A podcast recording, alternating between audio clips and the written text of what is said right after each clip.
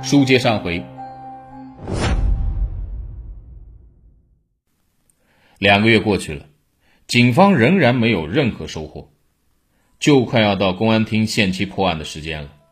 专案组的压力极大，这起案件性质非常恶劣，歹徒作案手段残忍疯狂，很难说这种疯子会不会再作案。确实必须尽快抓住他。本地没有这个人。难道歹徒是流窜犯，不是本地人？不会的。林志说，嫌疑人是本地口音。更重要的是，根据现场分析，歹徒对于周边环境极为熟悉。这个山沟距离人来人往的道路并不远，因荆棘虫蛇较多，平时没有靠近。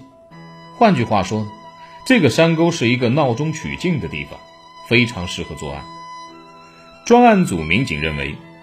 如果是外地流窜的歹徒，很难发现这里有个山沟，更没有胆量在这里作案，一定是本地人或者长期在本地居住的人。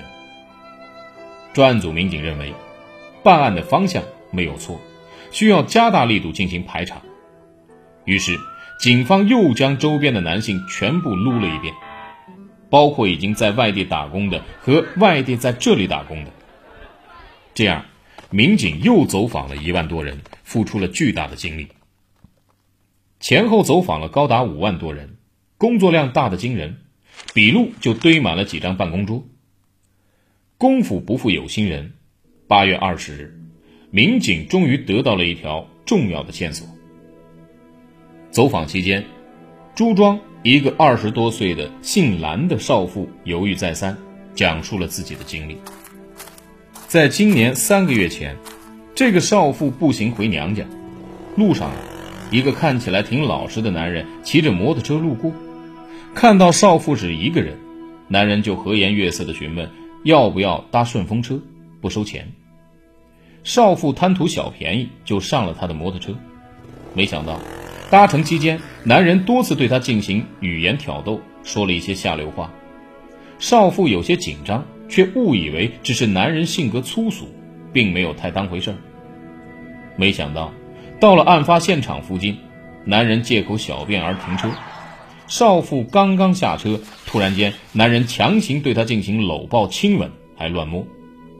少妇是大吃一惊啊，拼命反抗，但力气不足，还是被司机拉向路边草丛。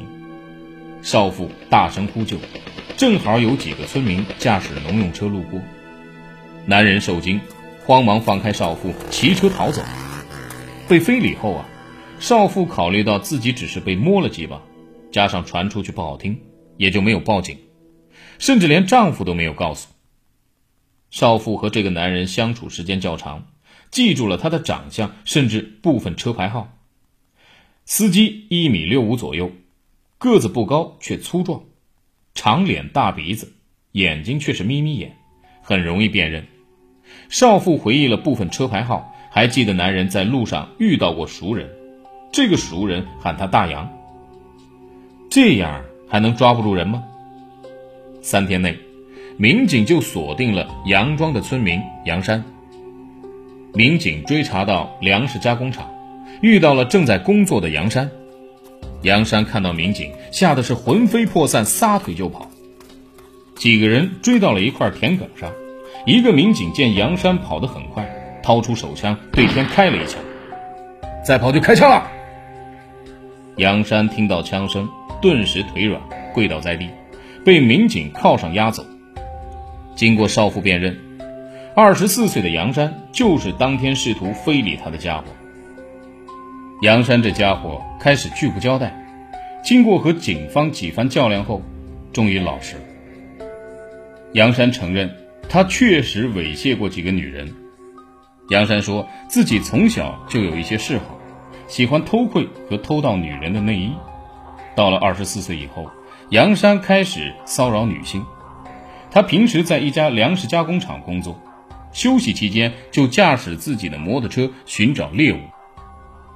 杨山谎称愿意顺路捎带，选择看起来瘦弱、矮小、年轻。胆小的女性进行侵犯，杨山通常啊把他们拖到草丛里面进行猥亵，乱摸一通，然后自己逃走。那个蓝姓少妇就是其中的一个受害者。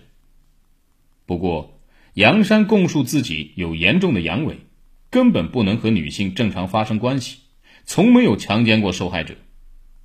杨山供述，他之所以一再犯事儿，主要是认为摸几下没什么风险，就算被抓住，猥亵妇女也不会坐牢，最多拘留几天。况且受害者没有被强奸，受到伤害不大，大多会顾及脸面，不会报案。更重要的是，杨山供述自己没有作案时间。那么，杨山说的是不是真话呢？经过反复落实。警方确认发现杨山曾经猥亵过多名女性，更重要的是，在案发的一周内，杨山和工厂老板一起在临县收粮食搞加工，根本不在磁县，没有作案时间。这样一来，杨山的嫌疑又被排除。专案组是空欢喜一场啊，再次回到了零点。此时，公安厅再三要求破案。连公安部也重视这起恶性开膛挖心案，专案组受到的压力是巨大的。从案发以来的二百多天内，整个专案组基本没有放过假，尤其是核心成员，无论孩子生病、老婆受伤，甚至长辈去世，都只能不管不顾。前后走访周边三个乡镇五万多人，将这里的人撸了几遍，民警付出了巨大的劳动。一些人因此累倒在医院。不过，刑事案件侦破是以抓住罪犯作为衡量成功的唯一标准。你抓不住罪犯，再苦再累，老百姓也不会认可。可在连续几次走入死胡同后，专案组组长王以林和其他一些专家却突然有了另外的发现。在对于周边乡镇的反复排查中，始终没有找到举报者林志所说的那个男人。警方像筛子一样前后过了五万多人，连在外地打工的也排查过，为什么始终找不到这个人呢？这也是非常奇怪的事情。林志所说的事情不符合情理。